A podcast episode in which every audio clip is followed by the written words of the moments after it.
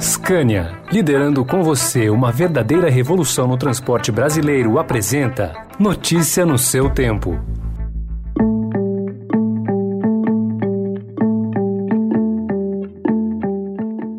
Olá, seja bem-vindo, seja bem-vinda. Começa agora mais uma edição do Notícia no seu tempo. Esse podcast é produzido pela equipe de jornalismo do Estadão para você ouvir em poucos minutos as principais informações do jornal. Entre os destaques de hoje, Pane Global expõe dependência do brasileiro de aplicativos do Facebook. Comissão ligada ao Ministério da Saúde deve pedir fim do tratamento precoce contra a Covid no SUS.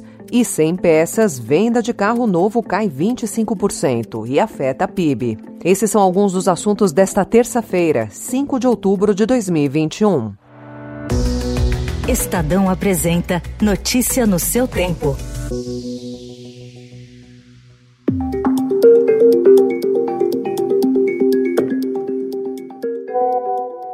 Ontem, a pane de três plataformas de Mark Zuckerberg expôs a dependência do brasileiro em relação ao Facebook, ao WhatsApp e ao Instagram. Durante cerca de seis horas à tarde, bilhões de pessoas pelo mundo todo ficaram sem comunicação, entretenimento e, em muitos casos, sem poder gerar renda. Em princípio, a possibilidade de ataque hacker foi descartada. Do ponto de vista técnico, se tratou aparentemente de uma falha do tipo DNS, que é um problema nos servidores da empresa. Os papéis papéis do Facebook na Nasdaq caíram 4,89%. Em um dia, a fortuna de Zuckerberg encolheu quase 6 bilhões de dólares.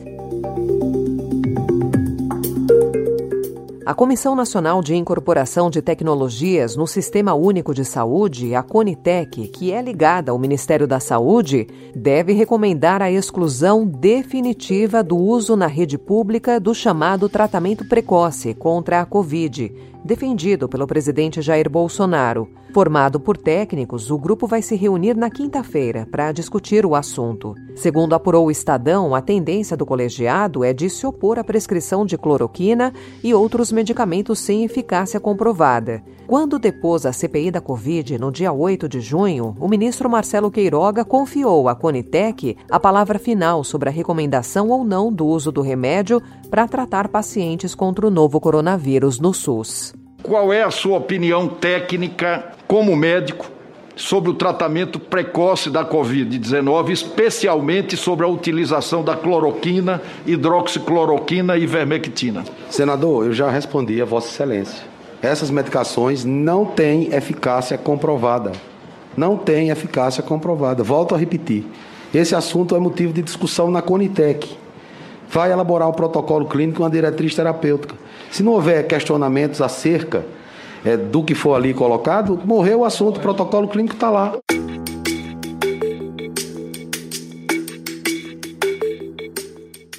E em novo revés para o governo, o Tribunal de Contas da União mandou suspender oito licitações da Companhia de Desenvolvimento dos Vales do São Francisco e Parnaíba, Codevasp, para compra de máquinas e equipamentos pesados com recursos de emenda de relator geral do orçamento, o mecanismo do orçamento secreto. A medida cautelar foi determinada após a área técnica do TCU identificar sobrepreços de 11 milhões de reais em pregões da estatal, que totalizam mais de 125 milhões de reais. A investigação da Corte de Contas foi aberta depois do Estadão revelar que o governo Jair Bolsonaro criou o mecanismo de toma lá da cá para aumentar a sua base de apoio no Congresso.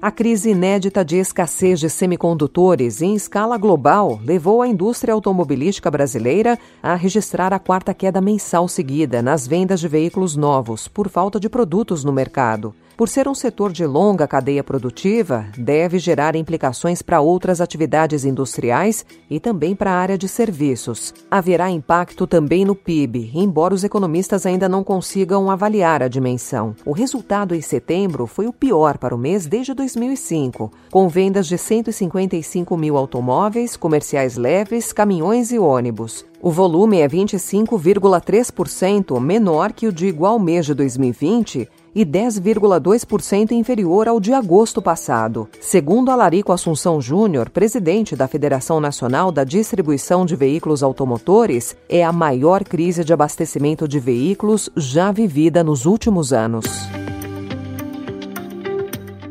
A massive investigation of millions of leaked documents from offshore bank accounts. The Pandora Papers show how the ultra rich and powerful move their money around the globe. Una nueva investigación periodística bautizada como Papeles de Pandora revelou este domingo. O Estadão também traz hoje mais informações da investigação Pandora Papers. Autoridades de pelo menos oito países anunciaram ontem que vão abrir apurações sobre o uso de paraísos fiscais por chefes de Estado e de governo, empresários e personalidades que teriam ocultado ativos de centenas de milhões de dólares. Paquistão, México, Espanha, Sri Lanka, Austrália, República Tcheca e Panamá prometeram investigar fluxos de dinheiro, propriedades e outros ativos ocultos no sistema financeiro offshore. No Brasil, a Procuradoria-Geral da República abriu apuração preliminar sobre a atividade de offshores em nome do ministro da Economia Paulo Guedes e do presidente do Banco Central Roberto Campos Neto. Notícia no seu tempo. As principais notícias do dia no jornal O Estado de São Paulo. E em 20 segundos, USP libera aulas presenciais, mas unidades adiam volta para 2022. E no futebol, o retorno das torcidas aos jogos. A compra e a venda de máquinas e equipamentos usados no agronegócio representam uma solução importante para o campo e para este setor fundamental da economia do país. Saiba mais no podcast sobre a troca de maquinário agrícola aqui neste canal. Grupo Via Máquinas, a revolução criada no agronegócio.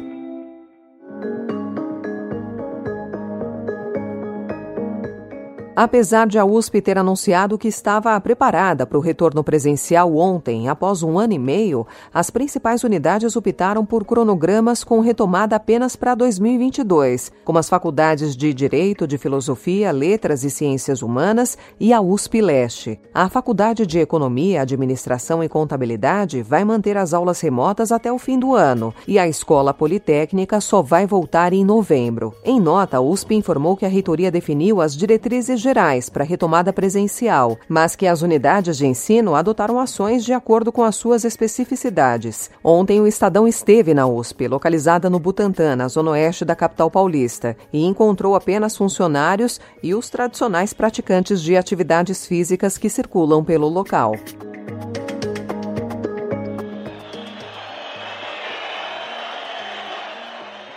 E o tão esperado reencontro do torcedor com seu time em São Paulo acontece hoje, quando o corintiano poderá assistir ao duelo contra o Bahia, na Neoquímica Arena, às nove e meia da noite. A partida da 24ª rodada do Brasileirão é a primeira na capital paulista com público desde 11 de março de 2020. A pandemia eclodiu no Brasil e Corinthians, Palmeiras, São Paulo e Santos jogaram 19 meses sem os torcedores. Agora vão voltar a desfrutar dessa experiência e comemoram o dinheiro da bilheteria que vai retornar aos cofres depois de deixarem de arrecadar quase 200 milhões de reais.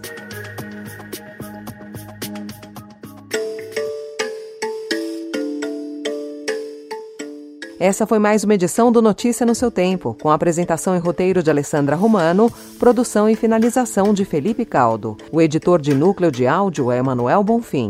Obrigada pela sua companhia até aqui e até amanhã. Notícia no seu tempo. As principais notícias do dia no jornal O Estado de São Paulo. Notícia no seu tempo. Oferecimento Scania, liderando com você uma verdadeira revolução no transporte brasileiro, rumo a um setor mais sustentável para os negócios, as pessoas e o meio ambiente. Acesse www.soluçõesescania.com.br e saiba mais.